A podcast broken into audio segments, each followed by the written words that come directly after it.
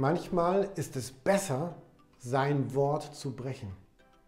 Nicht das einzuhalten, was man versprochen hat.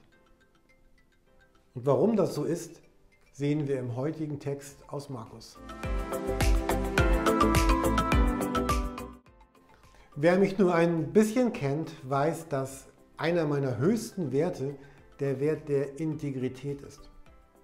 Man darf mir vieles vorwerfen, dass ich Dinge vergessen hätte oder Dinge nicht gut gemacht habe. Aber was schwierig wird, wenn jemand sagt, Jürgen, bewusst und vorsätzlich hast du mich getäuscht. Du hast mich angelogen. Du wusstest, dass es nicht so ist und hast mir bewusst die Unwahrheit gesagt. Immer wenn so etwas geschieht, muss ich sehr aufpassen, dass die Art und Weise, in der ich reagiere, weder mir noch dem anderen dauerhaft schadet. Und dennoch gibt es Situationen, wo dieser Satz, ein Mann ein Wort oder eine Frau ein Wort, dumm sind, gefährlich sind und uns auch von Gottes Willen und Absicht für unser Leben fortbringen. Ob Herodes diesen Tanz genossen hat? Seine Stieftochter tanzt für ihn und der Preis dafür war der Kopf von Johannes dem Täufer. Kennt ihr dieses schale Gefühl, wenn ihr erreicht habt, was ihr erreichen wolltet, aber der Preis dafür einfach ziemlich hoch war? Und ihr vielleicht da auch gegen eure eigenen Werte und gegen Gottes Werte gehandelt habt. Markus schreibt ja hier vom Evangelium von Jesus Christus, dem Sohn Gottes. Und Evangelium bedeutet ja, dass Jesus uns einlädt, Teil von seinem Reich zu sein, von seinem Himmelreich zu sein, von dem Reich Gottes zu sein. Und wenn wir über das Reich Gottes nachdenken, dann geht es nicht um etwas Fernes oder so um Himmel oder, oder Hölle, sondern es geht auch jetzt schon um diesen Augenblick, um mein Leben hier und heute. Und Reich Gottes bedeutet, dass ich mit Jesus lebe, dass ich Jesus nachfolge, Jesus hinterhergehe, dass er alle Bereiche meines Lebens prägt und beeinflusst. Wenn wir uns Herodes ansehen in diesem Text, dann ist das Tragische, finde ich, der Vers 26.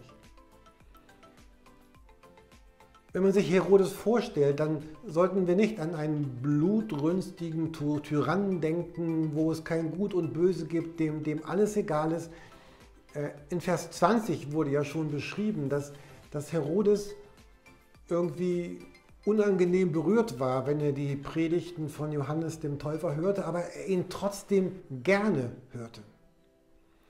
Also etwas in, in seinem Herzen war, war berührt und angetan von dem, was er hört durch Johannes den Täufer.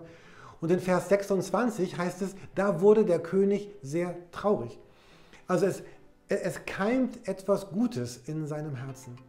Er hatte sich jetzt selber in eine sehr dumme Situation gebracht und er musste sich entscheiden. Genauso wie das die Gerasener tun mussten am Tag 9 oder die Leute in Nazareth am Tag 11. Und wir lesen dann in dem Text, aber wegen der Eide und der Gäste wollte er ihren Wunsch nicht ablehnen. Das heißt, am Ende entscheidet sich Herodes gegen das Gute. Herodes hätte auch der Stimme seines Herzens folgen können. Er hätte aufstehen können und sagen, Leute, ich bin der König, ich habe eben ein Eid gegeben und dieser Eid war wirklich dumm. Ich war von meiner Lust gesteuert und nicht von meinem Herzen und von meinem Verstand und ich, der König, nehme mein Eid jetzt zurück. Aber genau das tat Herodes nicht. Lass uns einmal wegsehen von Herodes. Es ist ziemlich einfach, sich andere Leute anzuschauen. Es geht aber nicht um ihn damals, es geht um mich, um dich, um uns heute. Die Frage ist eigentlich für uns, wo haben wir uns durch Entscheidungen, die wir selber getroffen haben, in irgendwelche dummen Situationen hineingebracht? Wo ist etwas in meinem Leben hineingekommen, was nicht gut ist? Wo lebe ich in, in Umständen, in Strukturen, in Systemen, in Verhaltensweisen, die, die mein Leben auf Dauer kaputt machen? genau, wo sind diese Verhaltensweisen, von denen ich merke, am Ende sind das nicht die besten für mein Leben. Auf viele Dinge um uns herum haben wir keinen Einfluss.